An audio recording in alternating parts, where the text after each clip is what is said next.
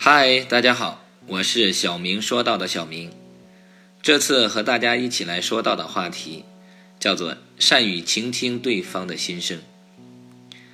菜虽然是在锅里烧的，但人们总是来赞美的是盘子。关心别人，善于从别人的角度考虑问题，是一个人的良好品质。虽然有时暂时得不到完全的理解，但是时间是一剂良药，迟早会给你得到很好的回报。相对的，自私暴躁的习性，暂时会得到一些小小的利益，但是等待他们的将是更大利益的缺失。有一家犹太人养了一只狗，全家人都喜欢这只狗，尤其是儿子，更是对狗疼爱备至，整日形影不离，难舍难分。可是有这么一天，狗突然死了，这使儿子呢伤心至极，痛不欲生。尽管父亲也有一点痛心，但他认为狗迟早会死，这是一件没有办法的事，只能把它运走处理了事。但儿子呢，却一定要将狗埋在自己家的后院结果父子俩为此就闹僵了。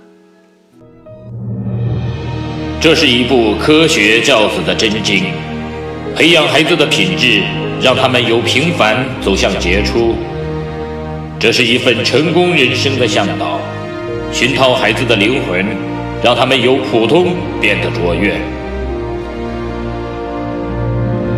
即日起，小明说道与您一起走进犹太人的家庭教育，透过百余个经典的犹太故事，品读到蕴含着无穷哲理与智慧的教育箴言与心得。从而帮助孩子创造属于自己的美好人生。无奈之下呢，他们俩只好找来位拉比去咨询。拉比很了解此时那个小孩子无比悲伤的心情，于是拉比给他们讲了一个这样的故事：有一条毒蛇爬进了牛奶的桶中，它的毒液融进了牛奶。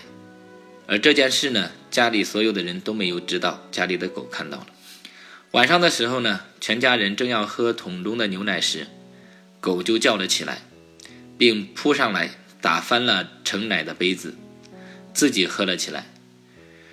正当大家都生气的时候呢，这个狗因为喝了有毒的牛奶，就死掉了。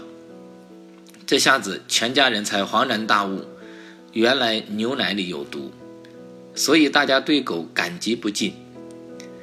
听完这则故事后呢，父亲同意了儿子的想法。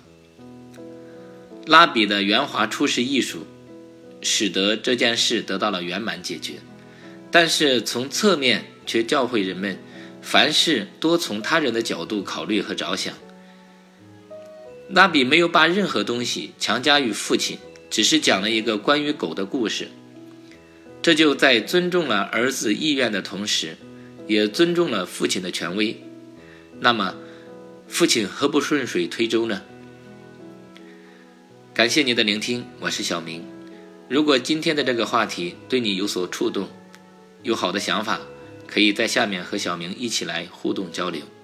谢谢大家，我们下次再见。